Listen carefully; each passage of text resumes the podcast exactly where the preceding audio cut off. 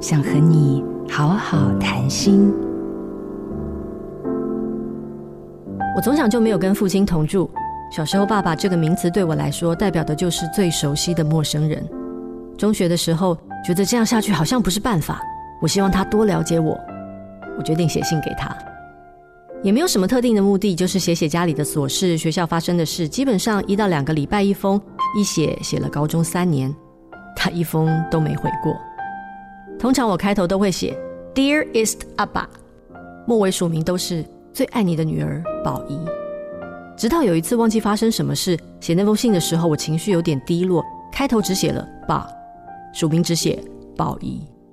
没想到一个礼拜后，竟然接到我爸的电话，原来是他看了信，觉察到我有点不对劲，所以打电话来确认一下。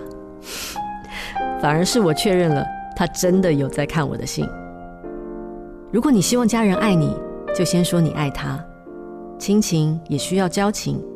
你愿意花多少时间，就会有多少交情。让自己成为爱，需要爱的人就会主动来靠近你。让沟通以爱开头，以爱结尾。我是曾宝仪。做自己的主人，找回你的心。印心电子，真心祝福。